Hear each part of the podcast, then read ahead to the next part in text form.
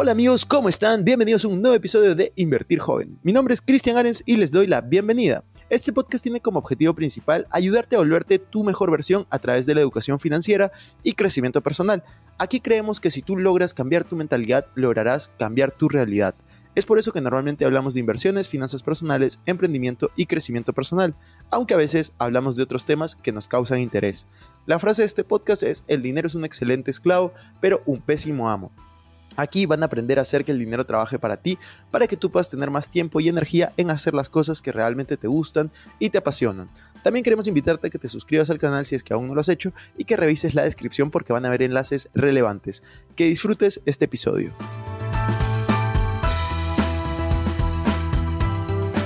Hola amigos, bienvenidos a un nuevo episodio de Invertir Joven. El día de hoy estoy muy feliz, muy emocionado. Tenemos una súper invitada es colombiana, es una de las mejores speakers en la región, ha escrito un súper libro, así que hoy vamos a estar con Margarita Pasos. Margarita, ¿cómo estás? Cristian, feliz de estar aquí contigo y en tu país, que me encanta. Muchas gracias por darte el tiempo de, venir a este podcast, porque sé que has venido por pocas horas a dar una conferencia.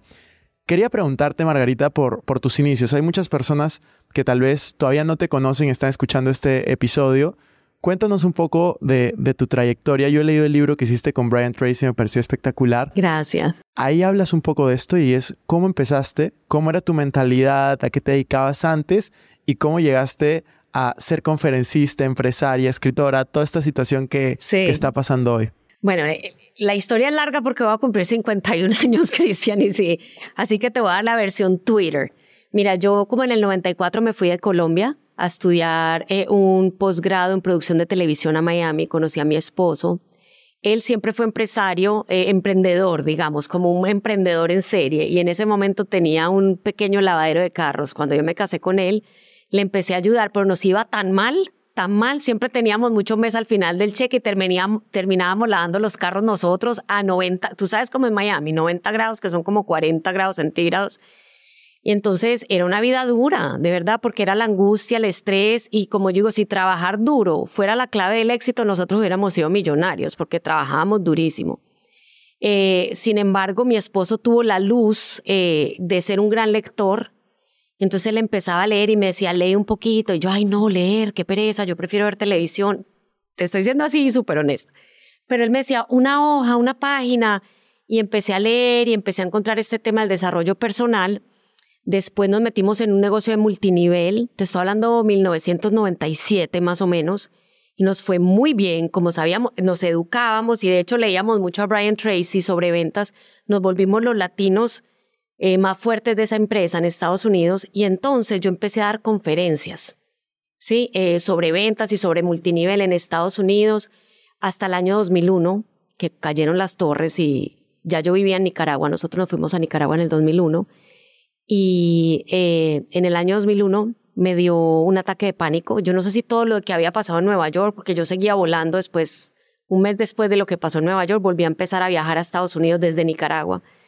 Y tenía mucho estrés y me dio un ataque de pánico que caí en depresión, ansiedad, no podía tragar, no podía salir. Eh, y tuve yo creo que unos tres meses más o menos durísimos, durísimos. Yo me quería morir es muy difícil. Yo entiendo si alguien que nos está oyendo tiene depresión, lo primero que les quisiera decir es que sí se sale, porque cuando uno está ahí, yo pensaba, yo soy la única, yo me volví loca, mi marido me va a ir a dejar a un hospital psiquiátrico y esto no se me va a quitar. Y sí se quita y no te has vuelto loco, pero hay que tener paciencia, hay que buscar la ayuda. Y empecé con ayuda de los médicos y la ayuda de mi esposo. Él me, empezó a leer un libro y me dice, ¿quién es la persona con la que tú más hablas? Y yo le digo, pues con vos, porque él es mi socio. Entonces me dice, no, es contigo misma pucha, yo digo, descubrí el agua tibia, para mí eso fue increíble porque yo me di cuenta que yo tenía Radio Miseria aquí sintonizado desde las 6 de la mañana. Y cuando empecé a darme cuenta de lo que era el diálogo interno, esa conversación que uno tiene con uno, y empecé a ver cómo nos afectaba y, cómo eso está ahí, es una música de fondo y no te das cuenta todo lo que te está diciendo porque tenemos más o menos 60 mil pensamientos al día, imagínate. Entonces ahí encontré mi, mi, propósito, digamos. Como dice Oprah Winfrey, hay gente que encuentra el propósito, hay gente que el propósito la atropella, a mí me atropelló. Y de ahí ya empecé a mejorar y empecé ya no solo a enfocarme en ventas, sino también en la mente, en las emociones y en otros temas. Y aquí estamos unos añitos después. Me parece increíble esa, esa historia y esa parte de vulnerabilidad que compartes también comparto ese, ese inicio en redes de mercadeo. Eh, o multinivel. Eh, yo estuve también como seis años, tres años como distribuidor y tres años como corporativo. Todo el mundo debería hacerlo o para siempre o en algún momento de su vida porque es la industria que más te guía al desarrollo personal.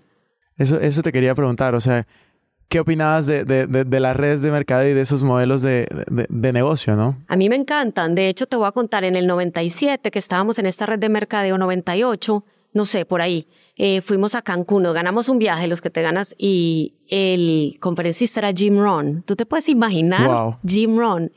Y cuando yo lo vi, yo me acuerdo que fue esos momentos, ajá, que le dije a mi marido, eso, eso es lo que yo quiero hacer.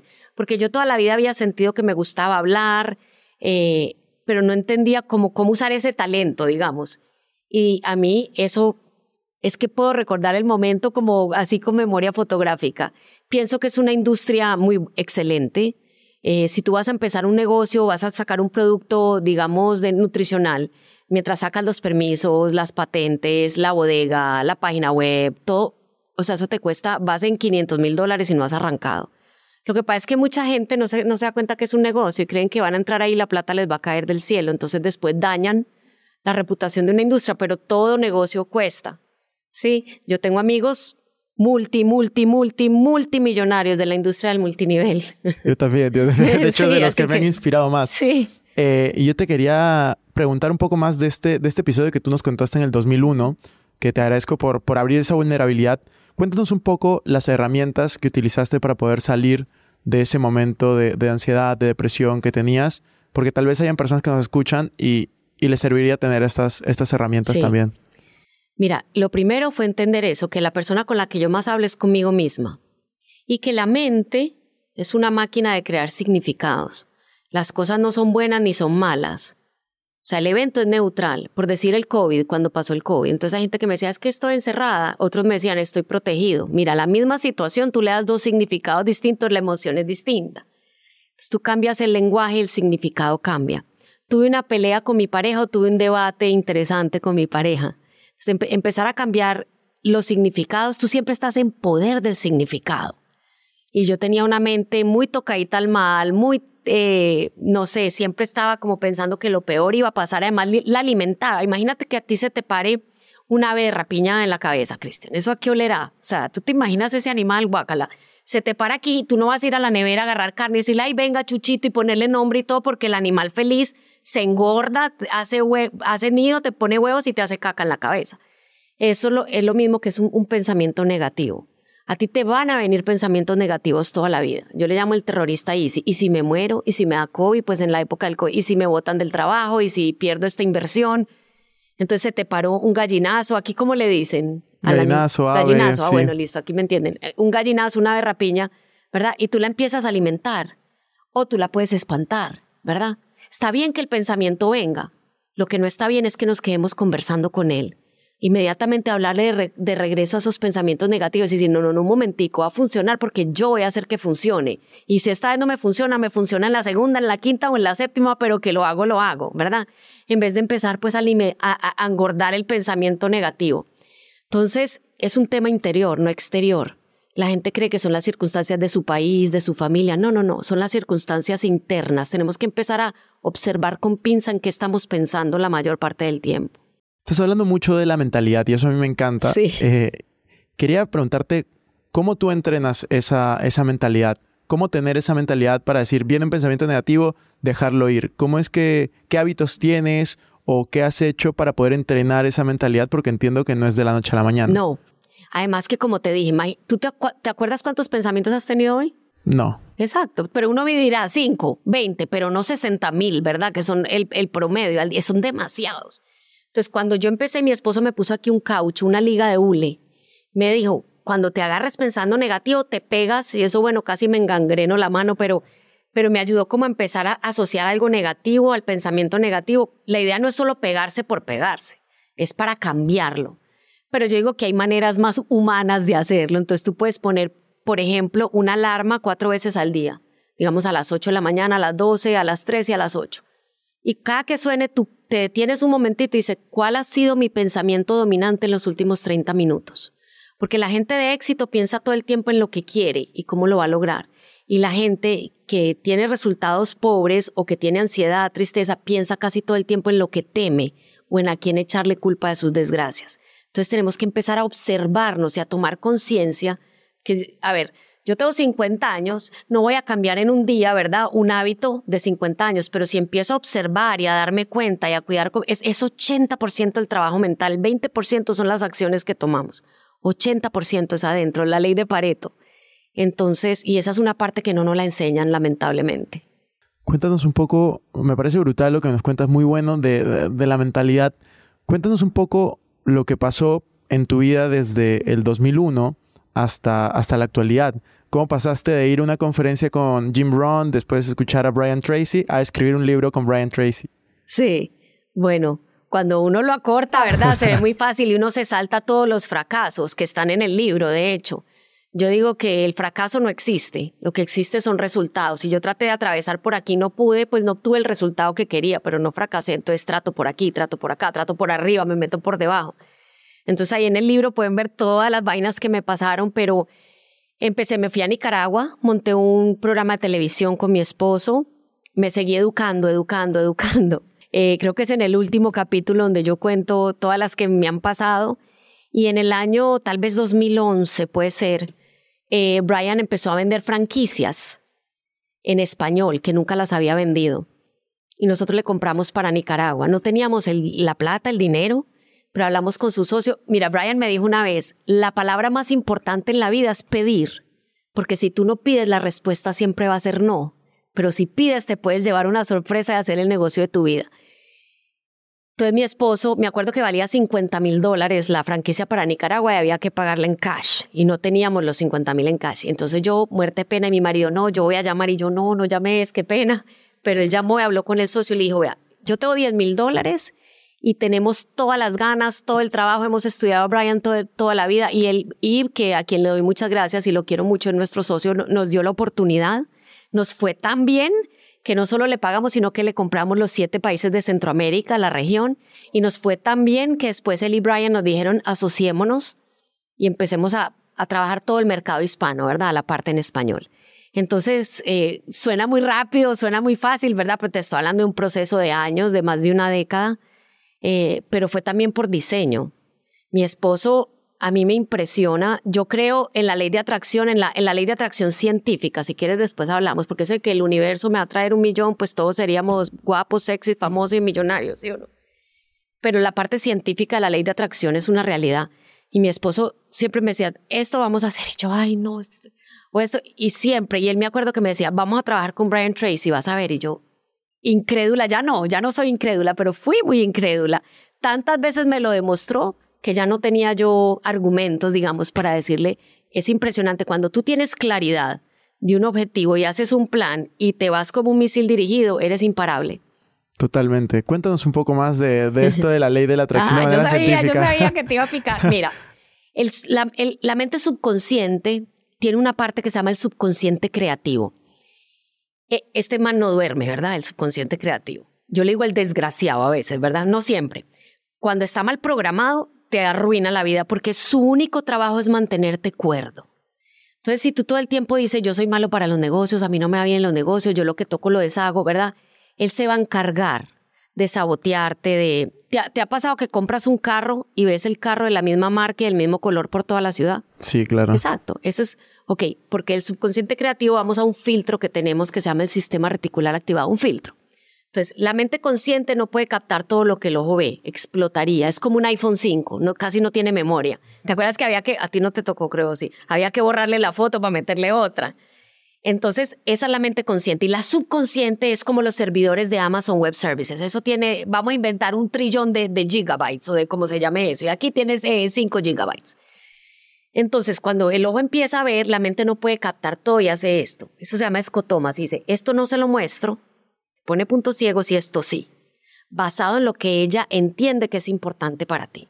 Por eso cuando una mujer está embarazada le parece que todo Lima está embarazado. Cuando una persona tiene muletas le parece que todo el mundo anda en muletas. Pero siempre ha habido gente en muletas, siempre ha habido un carro de la marca que tú compraste. Entonces cuando tú empiezas a programar tus metas, en, en tu subconsciente, ¿verdad? Empieza, la mente te empieza a mostrar cosas que antes no veías. Te empieza a dar ideas que antes no te daba, porque la mente subconsciente es un genio. Tú tienes ahí toda la información de todo lo que has visto, leído, sentido, escuchado en tu vida. Te empieza a dar ideas que antes no te, no te daba y te empieza a dar energía, motivación que antes no tenías. Entonces, por eso la ley, la ley de la atracción funciona. La doctora Karen ah, Horney, de, creo que es de NYU, es de una de las universidades de, de Nueva York, hizo un estudio siguiendo gente que se ponía metas por décadas y se dieron cuenta que el que se pone metas tiene un 95% de éxito. O sea, 95% de éxito para los trazadores de metas y la gente no sabe para dónde va. Yo le digo, si usted no tiene metas, no haga nada, ya llegó y de ahí no pasa y por eso cada año se parece al anterior. Yo he logrado todo esto. La gente me dice, ay, hablaste con Tony Robbins y escribiste un libro con, con Brian, hiciste un tour con Les Brown, pero todo eso ha sido por diseño, por metas. No me están, las cosas no, te, no son chiripa como piensa la gente. ¿Sí? Entonces hay que, hay que ser un misil dirigido y no un globo a la deriva como la mayoría de la gente. El otro día me hicieron una pregunta que justo te contaba antes de empezar a grabar que te mencioné. Estaba en una presentación del libro y me dijeron, era una chica que, se levantaba y me decía, Cristian, la mayoría de creadores de contenido, empresarios que yo sigo, son hombres porque yo siento que, que las mujeres tenemos capacidades distintas y yo lo que le respondí, y lo único que se me ocurrió, pero me hizo acordar para traspasarte la pregunta, fue, yo conozco personas de, éxito y que le dan muy bien, eh, que son mujeres. Y te, mencioné a ti, mencioné a Vilma y otras más eh, de Perú. Yo te quería trasladar la pregunta a ti. Si tú consideras que, que, hay una diferencia, por ejemplo, entre que hay más creadores de contenido, más empresarios hombres, o por qué consideras que, que se da eso, o en tu caso, ¿qué te llevó a, a tener estos resultados? Y cómo podemos motivar a que hayan más mujeres emprendedoras, creadoras de contenido este, y, que, realicen esta clase de, metas y sueños? Yo creo que sí hay más, porque lo veo, ¿verdad? Eh, por ejemplo, en México, cuando yo abrí para Tony Robbins, éramos Oso Traba, Marco Antonio Regil, Ismael Cala, después yo y después Tony Robbins. Y yo decía, ¿dónde están las mujeres? Pero no es un tema de capacidad ni es un tema de oportunidad, eso es un techo mental que las mujeres se meten. No hay oportunidades. A mí nunca me han cerrado una puerta por ser mujer. De verdad, es un tema que tenemos que atrevernos, de quitarnos el miedo, ¿verdad? Eh, cuando nos repetimos eso, nos ponemos un techo mental, es que no hay mujeres, es que para las mujeres no hay oportunidad. Yo no lo creo. Y tal vez al no creerlo, mi mente, a lo mejor alguna vez se me cerró una puerta por ser mujer y no la vi, porque yo no lo creo, eso no está en, en mi radar. Jamás es que yo pienso que el problema es cuando empezamos a creer que no tenemos lo que queremos por el color de piel, por el género, por la orientación sexual, por la estatura. No. Si tú no tienes lo que quieres es porque algo no sabes o alguna acción no estás tomando y alguien te puede enseñar, alguien te puede guiar. Pero mientras tú creas eso, también es la perfecta excusa muchas veces, ¿verdad? Porque es cómodo. A veces es cómodo también decir es por esto, es por aquello y no decir la única responsable de mi vida soy yo. Yo le llamo esquizofrenia. ¿Usted por qué no tiene éxito? Es que hay mucha competencia, es que no hay oportunidades para las mujeres, es que el precio del dólar, es que la inflación es esquizofrenia. ¿Usted puede cambiar la competencia? No. ¿Usted puede cambiar el precio del dólar? No. ¿Usted puede cambiar quién le da oportunidad? Sí o no? No. Pero usted puede cambiarse usted, usted puede producir más contenido, puede educarse más, puede, ¿verdad? Claro que sí. Entonces empecemos a hacer así, porque el victorioso y la victoriosa es la persona que dice, esta es mi vida y yo soy responsable, nadie más siempre que echemos culpa nos vamos a poner en el papel de víctimas. Me encanta, me encanta, de hecho, ser protagonista de tu propia vida. A mí me encanta siempre hablar de eso. Total. Y cuéntanos un poco, tú hablaste ahora de creación de contenido. Cuando hablas de creación de contenido en español, de mentalidad, yo creo que tú vienes en el top of mind de, de cualquier persona que hable español y que esté metida en ese rubro. Sí. Así que te quiero hacer una pregunta ya respecto a la creación de contenido. ¿Cómo es tu estrategia de, creación de contenido slash distribución de contenido? Mira, ya a este punto tengo personas, ¿verdad? Nosotros como somos una empresa de contenido, producimos mucho contenido. Entonces, yo lo que les digo es a donde vayan, lleven una cámara si pueden. Yo voy a dar una conferencia, entonces muchas veces le pregunto a la persona a la que puedo contratar un camarógrafo mío, ¿verdad? Y entonces ya uno tiene personas que lo cortan, pero no empecé así. Yo empecé con mi teléfono, ¿verdad? Tú puedes eso sí, las redes, esta palabra es clave. Edutrenimiento, apúntenla. La gente no te va a seguir porque, ay, es que yo desayuné esto y estos son mis zapatos. Como yo le digo a la gente, tú no eres Kim Kardashian, la gente no quiere saber que desayunaste, a no ser que seas nutricionista. Porque muchas, no sé si a ti te pasa, Cristian, yo quiero ser influencer, yo quiero tener seguidores, el yo, yo le digo, no se trata de ti, se trata de servir. Si tú me educas o me entretienes, yo te sigo, ¿verdad? Edutrenimiento. La gente solo, o sea, grandes comunidades van a ser parte de, de, tu misión, de, de cual sea que sea tu tema, si tú los educas o los entretienes. Pero si tú eres yo, yo, yo, yo, tienes que ser ya la actriz de telenovela, Chayanne, Kim Kardashian, ¿verdad? Que eso es otro, otro rollo muy distinto. Entonces lo que yo les digo es piensa primero quién es tu avatar, a quién le quieres hablar. Porque hay gente que me dice a todo el mundo, le digo, el que le habla a todo el mundo no le está hablando a nadie, ¿verdad? ¿A quién le quieres hablar y entonces cómo le vas a agregar valor o cómo lo vas a entretener o cómo lo vas a educar? Y cuando uno de verdad agrega valor, empiezan a, crecer las comunidades y empiezas a crecer tu marca y estas personas empiezan a confiar en ti y, puedes formar algo muy bonito. Me encanta cómo lo dices y hay muchas personas yo creo que están en ese rubro de creación de contenido, están empezando y no saben tal vez cuál es el primer paso para, para monetizar, por ejemplo para quería que tú nos cuentes esa parte porque yo creo que hay un como un salto en la historia de estabas en, multinivel, comenzaste a crear contenido, te asociaste con Brian Tracy. ¿En qué momento fue que comenzaste a vivir de, de, de esta empresa que tú has creado, de este rubro de conferencias, eh, cursos, mentorías, etcétera, que puedas tener en este en momento. En el mundo digital, porque yo estoy dando conferencias desde el 97. En, en, el mundo digital, es, es una buena corrección. Puede ser 2014, 2015. Mira, yo empecé cuando salió Facebook. ¿Tú en qué año naciste? Yo en el 94. ok, Facebook, eso era como 2008, creo yo, ¿verdad? O sea, estabas chiquito. Sí, sí, sí. Estaban hablando de una vaina que se llamaba MySpace. Y yo le decía a mi marido, ay, ¿qué, es eso? Cuando uno empieza como a afligirse por la tecnología, me voy a volver un dinosaurio, cuando la gente empieza a hablar de Facebook y yo, ¿cómo así que Facebook si ni siquiera le he entendido al tal MySpace y ya vamos para otra? Pero yo le dije a mi marido, se acabó, ya está, yo voy a abrir esa vaina porque a nadar se aprende tragando agua y abrí mi Facebook y empecé a poner contenido, a veces me salía bien, a veces de mala calidad, pero un día me puse yo el teléfono aquí eh, boca abajo en la pierna y empiezo yo a pelear con mi hijo, pero la loca era yo, no el niño no era grosero, era yo. Entonces mi marido se mete y me dice, ¿por qué sos tan grosera? Entonces empieza una discusión, pero estás claro, la, la mujer que enseña inteligencia emocional, ¿verdad? Es la que está de loca. Y el teléfono vibraba, vibraba, y yo, ¿qué? Pero cuando lo volteo, tengo un montón de WhatsApp, gente diciéndome, amiga, unos más prudentes que otros, tienes una situación personal transmitiéndose en vivo por Facebook. Otros me decían, ¡Juepucha! y entonces yo prendo el Facebook o sea, era el audio lo que estaba transmitiendo. Y, y, salgo yo en vivo en Facebook, ¿esto cómo se apaga? ¿Esto cómo se apaga? Bueno, ya te imaginarás. Hoy en día lo cuento y me río porque a veces esperamos a saber todo para arrancar. Arranca, como yo digo, tu primer video igual solo lo va a ver tu mamá. Pero si no posteas el primero no vas a llegar al segundo ni al décimo y a nadar se aprende tragando agua. Sí, uno en el camino aprende. Sentado esperando a que todo esté perfecto, nada se va a dar. Entonces, es eso, lánzate. Todos tenemos contenido y valor que agregar. Y cosas que son obvias para ti, Cristian, sobre el dinero, no son obvias para otros, ¿verdad? Que tú se las puedes explicar. Algo como que es un activo y un pasivo, y tú dirás, ¡ay! qué tema más bobo, pero, bobo, pero para ti, ¿verdad? Pero hay un montón de gente que necesita entender eso. Entonces, todos tienen, si tal vez tú eres mamá de gemelos, ¿verdad? ¿Cómo manejas el estrés cuando tienes niños, ¿verdad? Y entonces empiezas a llegarle a otras mamás es qué sé yo que puede agregar valor a otros y también documentar vainas que te pasan. Eso es muy bonito y muy espontáneo en las redes.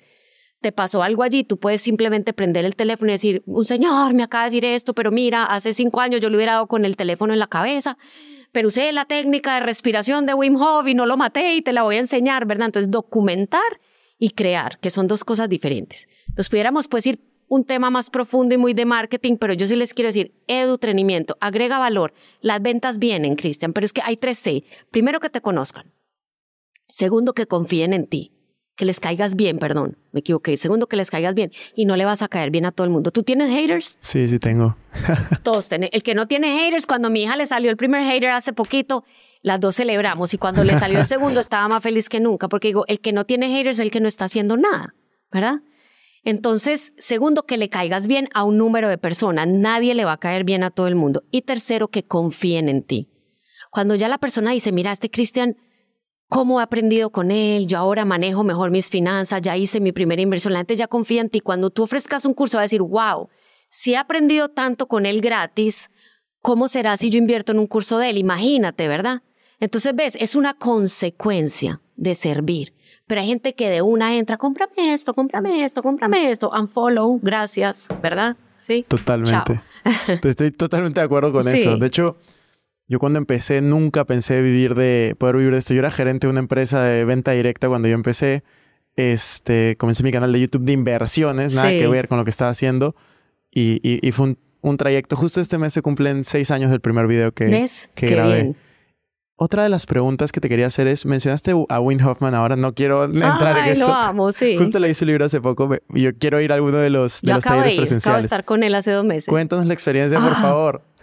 ¿Qué tal? Bueno, vamos a poner contexto. ¿Quién es Win Hoffman? Para los que no saben, es eh, un experto en, en, en, la terapia de frío.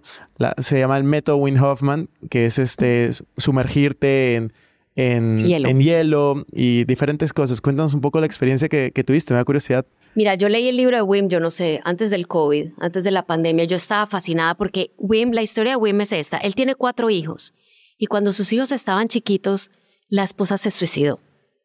Y él queda, él es de Ámsterdam, ¿verdad? Holandés.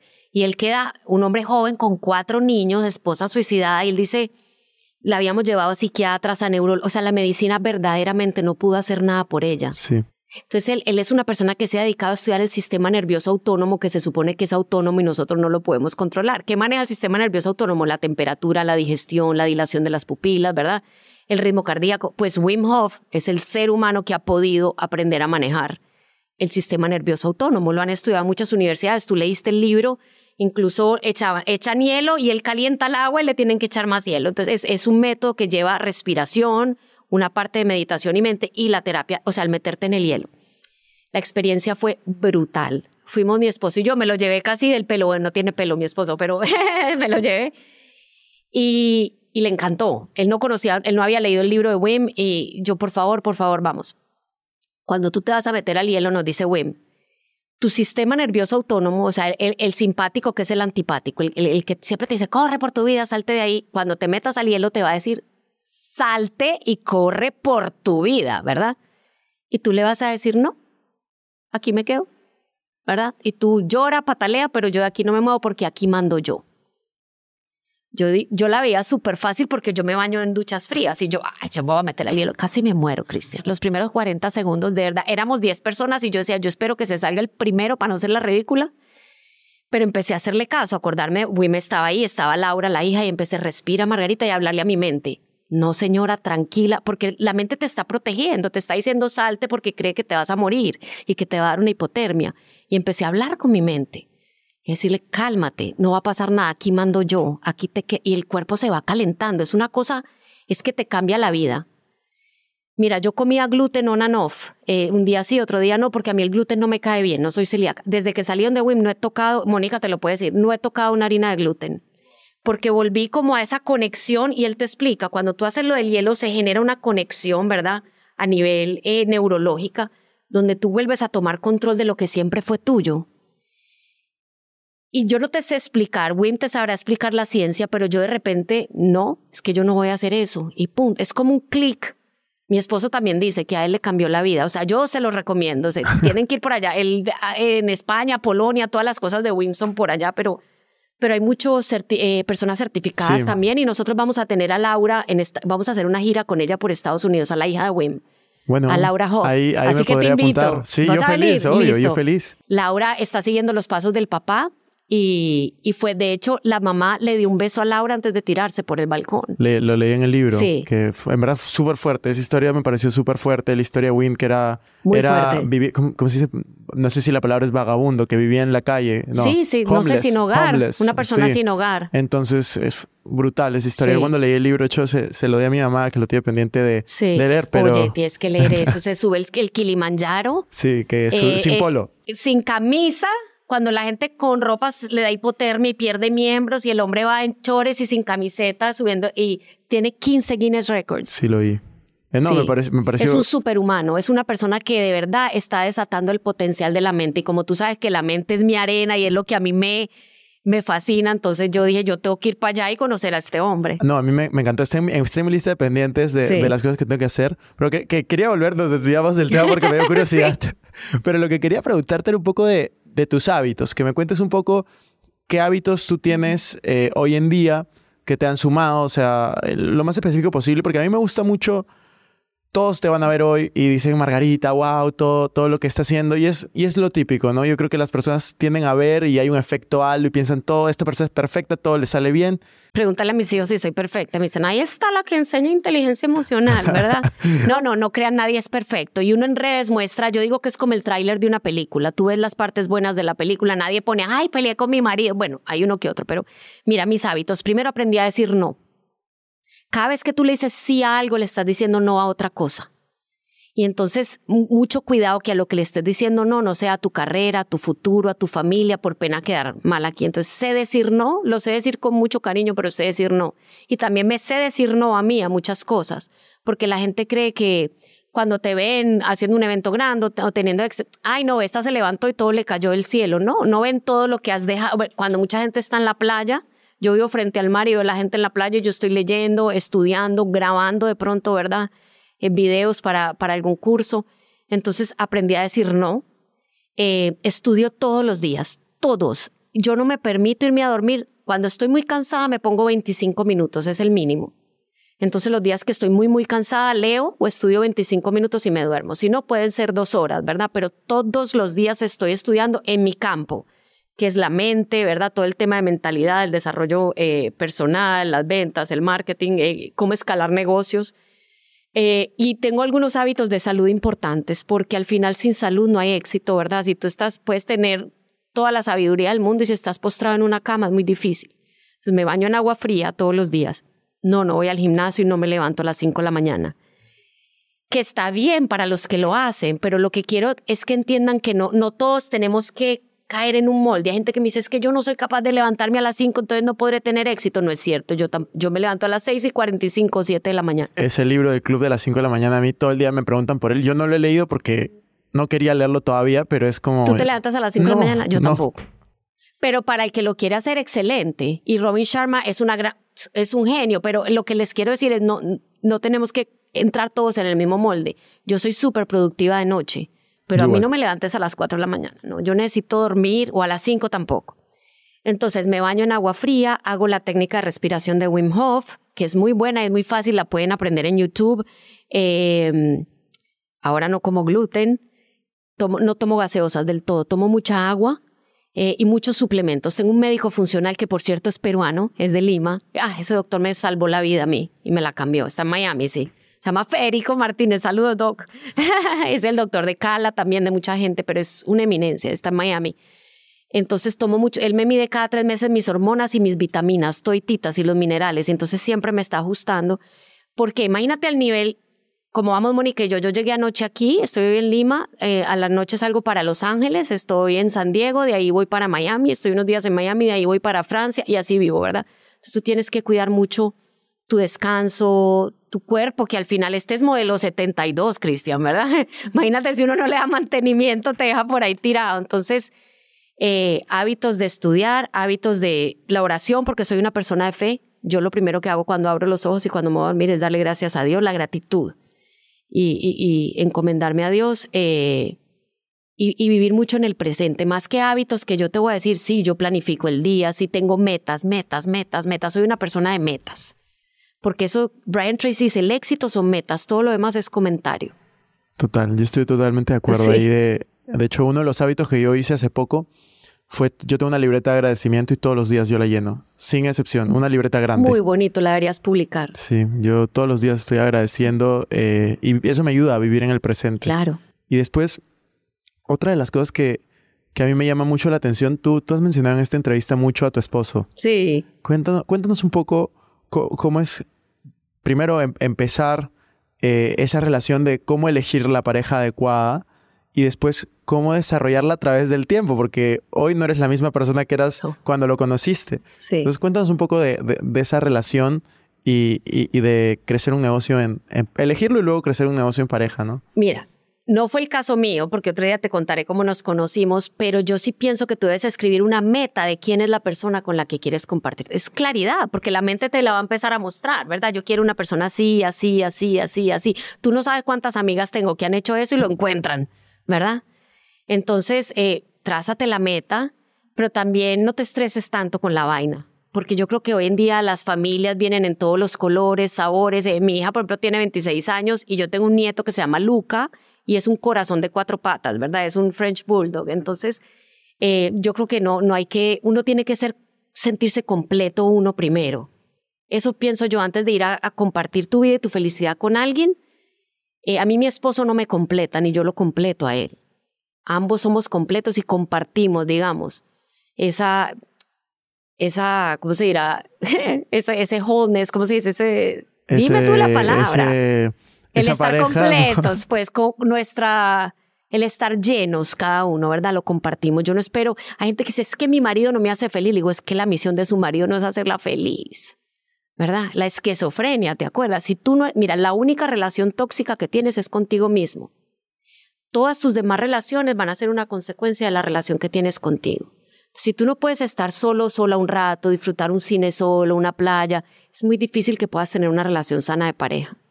Entonces yo digo, la, primero sana, ¿verdad? La relación contigo, quiérete a ti, eso va a llegar, eso va a aparecer. Pero bueno, yo a mi esposo lo conocí de verdad, yo creo que por cosas de Dios. Mi prima me rogó casi de rodillas que la acompañara, perdón, a ver una pelea de boxeo porque ella salía con un nicaragüense. Y yo, no, no, no, porque yo tenía un examen al otro día pero ella tenía una Cherokee del año, yo tenía un carro destartalado, Cristian. Y me dice, si me acompañas, cambiamos de carro una semana. Y yo, hágale pues. Y yo me vestí, la acompañé y era en la casa de mi esposo que estaban viendo la pelea. Y ahí lo conocí. Y ahí ya empezamos a salir. Eh, pero así que yo no lo busqué, la verdad, literalmente nos encontramos. Yo digo que fue Dios porque la insistencia de mi, de mi prima no era normal. O sea, hasta que se me puso de rodillas y bueno.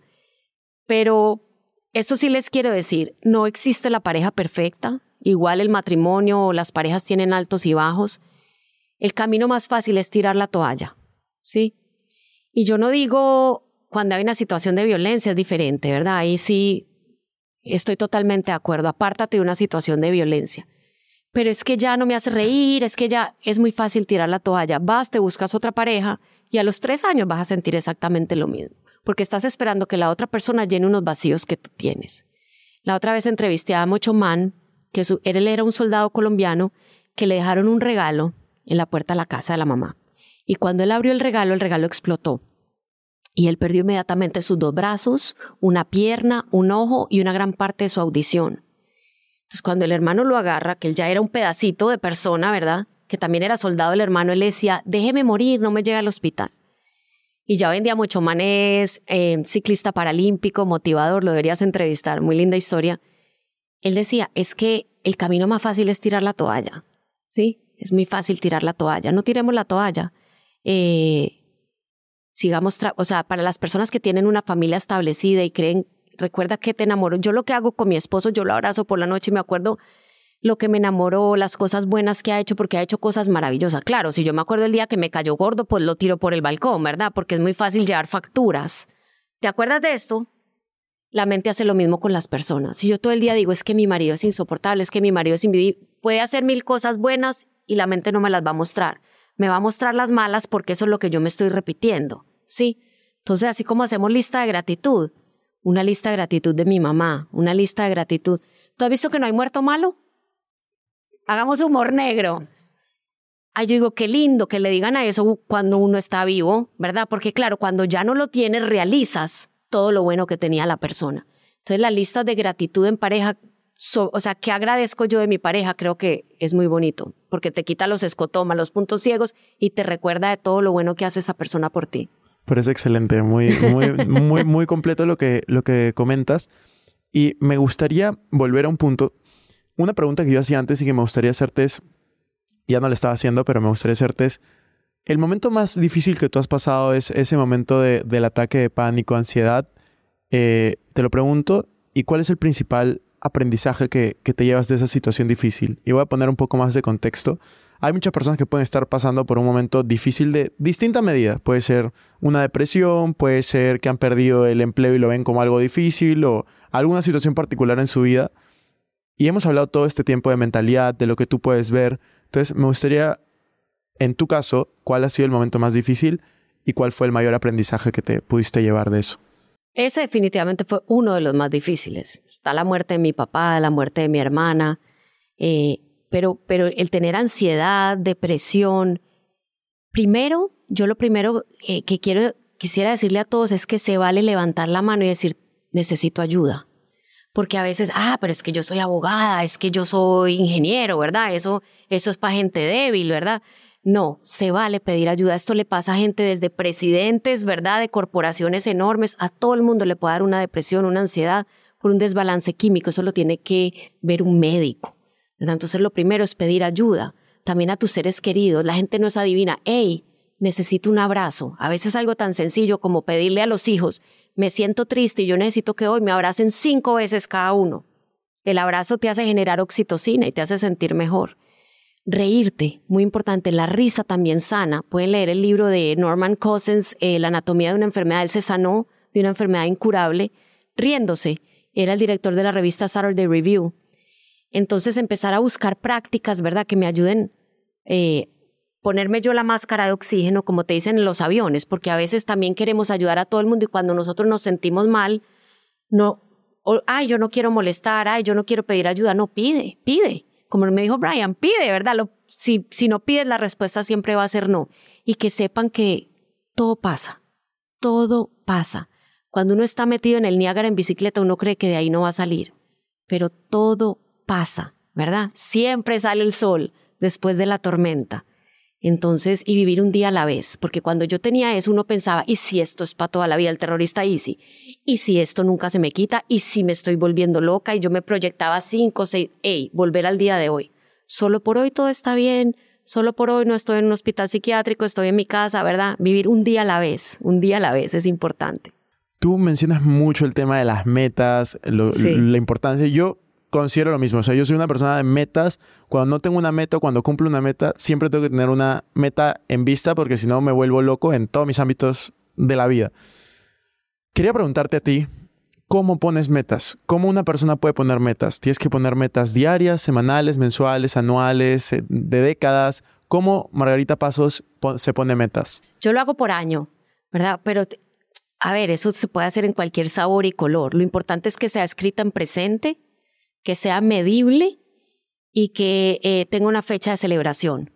Porque si yo digo, eh, quiero más plata, eso ah, toma un dólar, un sol, ya tienes más plata, chao. Y tu mente dice, ya, Cristian, listo, misión cumplida, ¿qué sigue? Pero si tú dices, para diciembre del 2024 tengo ahorrados 10 mil dólares para invertirlos, ¿verdad? Eso es medible. 10 mil es medible, ¿sí? Tiene fecha de celebración y dice tengo, no, dice me gustaría tener 10 mil dólares, porque entonces la mente dice a usted le gustaría y a su prima también y a su mamá, haga fila hermana que a todo el mundo le gustaría. Cuando tú dices tengo, tú le das una orden directa al subconsciente creativo. Ahora, obviamente después de eso escribes por qué quieres eso y luego regresas a hoy. Vamos a pensar al revés, te vas a diciembre del año entrante y luego regresas a hoy y dices, ok, ¿qué tengo que hacer hoy y todos los días para que en 12 meses yo esté ahí? ¿Cuáles son las tres actividades que tienen la mayor consecuencia? Que si yo las hago todos los días, me van a acercar a mi meta todos los días. Y eso es un plan. ¿Qué, por qué y cómo? ¿Qué quiero, por qué lo quiero y cómo llego? La gente lo, igual que el dinero, tú estarás de acuerdo conmigo, lo sobrecomplican. No es tan complicado. Si lo aprendemos a hacer, y lo más importante es que lo hagas, porque uno, ¿tú piensas ir a Azerbaiyán en los próximos seis meses? ¿Tú sabes dónde queda Azerbaiyán? Exacto. Yo tampoco sabía, yo lo tuve que googlear. Entonces yo digo, pero si alguien viene y dice, Cristian, yo voy a ir a Azerbaiyán, tengo fotos de Azerbaiyán, estoy ahorrando siendo, ¿cuáles son las probabilidades de que esa persona vaya a Azerbaiyán? Todas, todas. Pero tú no le puedes pegar a una meta que no conoces, que no has visto, ¿sí? tener metas te vuelve un misil dirigido en la vida y te hace crecer a pasos de gigante. Por eso el libro se llama Pasos de Gigante, porque la gente no crece, cada año se parece al anterior porque no tiene metas, entonces la mente, que es un organismo teledirigido, le pega la misma imagen, a la misma imagen, a la misma imagen. Tienes más o menos las mismas deudas, más o menos los mismos problemas, vives más o menos en el mismo lugar, porque no le estás dando una imagen nueva para seguir. Mencionaste algo al final que justo te quería preguntar. Vives más o menos en el mismo lugar. Tú has vivido en varios lugares. quería preguntarte sobre eso. Sí. Primero... Eh, Ciudadana del mundo, igual que tú. Las ciudades que yo conozco que has vivido es Medellín, Nicaragua y Miami. Sí. ¿Alguna otra? No, Medellín, Managua y Miami. Medellín, Miami, Managua, Miami. Te quiero preguntar un poco por los aprendizajes de cada una, diferencias, pero sobre todo por qué decidiste eh, Miami para, para radicar. Mi esposo creció en Miami. Él es, digamos, un Miamian, ¿verdad? y gran parte de su familia vive allá. Allá fue donde lo conocí. Mis hijos también desde chiquitos, mi hija nació en Miami, mis hijos, entonces es como una ciudad, digamos, que, que nos pertenece de cierta manera. Pero yo creo que donde está tu familia y está el cielo, ahí está el hogar. Yo soy capaz de hacer hogar en cualquier parte. Si está mi familia y, y, puedo llevar a cabo mi propósito y en todas partes, porque si soy ciudadana del mundo, viajo mucho. En todas partes hay gente buena, en todas partes a mí me, me, me, duele mucho. Hay una distorsión cognitiva que se llama absolutismo y es el todo, siempre, nunca, nada. Entonces, todos los colombianos son esto, todos los peruanos son aquello, todos los venezolanos, nada. En todas partes hay gente buena, en todas. Dime que no, tú que has viajado por todas partes. Total. Y en todas partes uno puede hacer un hogar si uno es feliz, agradecido y ve lo bueno en las personas. Totalmente, estoy totalmente de acuerdo. Margarita, para terminar, siempre hago cinco preguntas en, en este podcast, que, que, son preguntas que le he hecho a la mayoría de los invitados, así que vamos Dale. a empezar por ellas. Primera pregunta, ¿el libro que más veces has regalado, leído, recomendado? Aparte de tu libro, por supuesto. Sí, sí, sí. El poder del pensamiento positivo de Norman Vincent Peale. Buenísimo libro, sí lo he leído, me gustó. Segunda pregunta, una frase que te repitas muy, muy seguido. Va a funcionar porque yo voy a hacer que funcione. Buenísimo. Tercera pregunta. Si tú tuvieras solo 100 dólares, imagínate, no tienes influencia, Ajá. hablas el mismo idioma y te dejan en una ciudad sola sí. con 100 dólares. ¿Qué harías para Buscar salir un problema para resolverlo y apalancarme en el dinero de otros. Entonces, digamos, voy a un edificio y veo que nadie puede parquear, digo, voy a montar un vale parking aquí. ¿Sí? No necesito, ni siquiera necesito los 100 dólares. Venga, yo le parqueo el carro, busca un problema y ahí hay un negocio. Buenísimo. La cuarta pregunta, que es un poquito, te puedes extender un poco más si lo deseas. ¿Cómo te gustaría ser recordada? Uy, esa sí está muy profunda. A mí me encantaría, hay algo que a mí me llena el corazón, es cuando alguien me abraza y me dice gracias. Tú sabes que lo lindo de la cámara, yo le digo a la gente, la cámara es tu amiga, porque uno no se imagina, y a ti te ha pasado con seguridad, Cristian, el impacto que uno crea, ¿verdad? A veces por allá en el rinconcito más chiquito que tú te imaginaste. Entonces yo quiero que las personas que tengan contacto conmigo de alguna manera digan, me ayuda a vivir una vida mejor, de alguna manera, emocionalmente, financieramente, me ayuda a creer en mí, yo creo que tenemos que ser elevadores. Esto dice John Maxwell, en la, en, la, en la vida todos somos un elevador y hay elevadores que suben y hay elevadores que bajan, ¿verdad? Hay gente que te bajonea. Ay, se burla de tu video, ¿verdad? Se burla, y hay gente que te eleva. Yo quisiera ser una persona que eleva. Eso me gustaría, y que la gente dijera, bueno, mi vida es un poquito mejor porque tuve un contacto con, con, con esta señora. Me encanta. Sí. Y la última pregunta, que esta es la, la, pregunta, o sea, el podcast se llama Invertir Joven, cuando empezamos solo hablábamos de inversiones, dinero, luego fuimos ampliando los temas. Entonces la última pregunta que siempre le hago a todos mis invitados, porque me da curiosidad, es ¿cómo está distribuido tu patrimonio? En porcentajes, este, ¿cómo lo manejas? ¿Cómo, cómo inviertes? Wow, mira, tenemos, eh, tenemos cripto, tenemos eh, index funds, tenemos acciones, tenemos real estate, pero lo más importante, nuestro mayor activo es nuestra mente y nuestro negocio. Es donde más invertimos mi esposo y yo.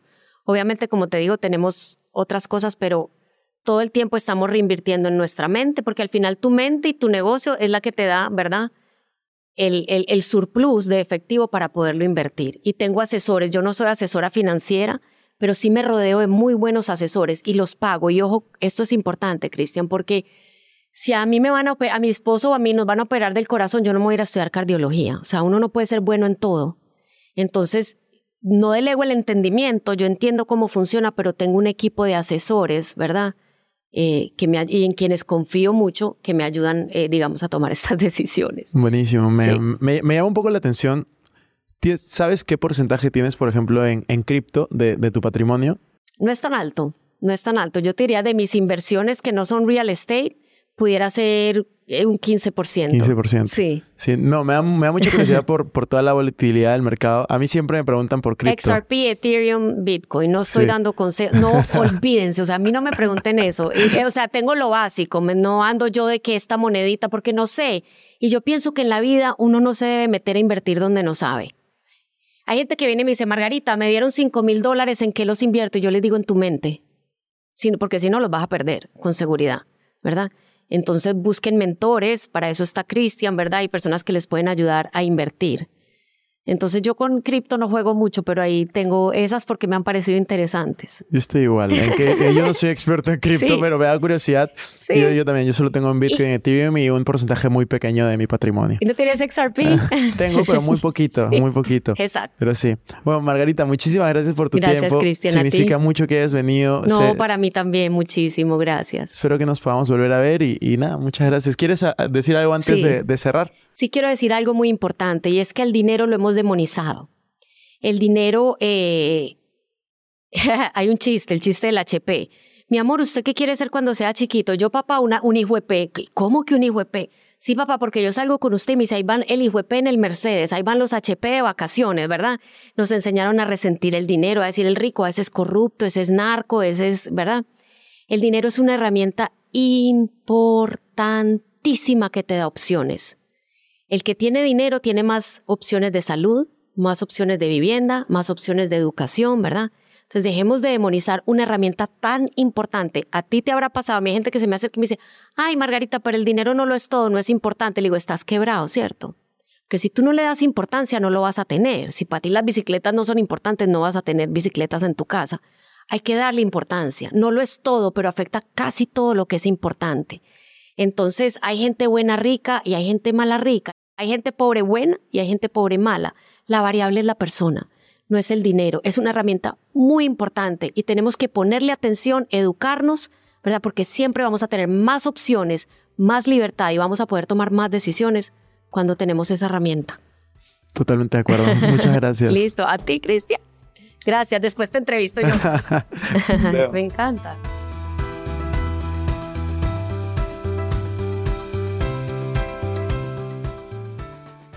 Bueno amigos, eso fue todo por este episodio. No me quiero ir sin antes invitarte a que te suscribas a mi canal de YouTube. Me puedes encontrar como Christian Arens. En la descripción van a encontrar los links para estar conectados en mis demás redes sociales también. No se olviden de visitar nuestra página web invertirjoven.com, donde van a encontrar información de finanzas personales, inversiones y emprendimiento. También nuestra web arenschristian.com, donde encontrarán información de mis conferencias, libros y cursos. Recuerda que si te gustó este episodio, sería genial que te suscribas, dejes un review con 5 estrellas y compartas el episodio para poder ayudar a más personas personas. Gracias por estar aquí conmigo. Es hasta la próxima semana y recuerda que la frase de este programa es, el dinero es un excelente esclavo, pero un pésimo amo. Chao, chao.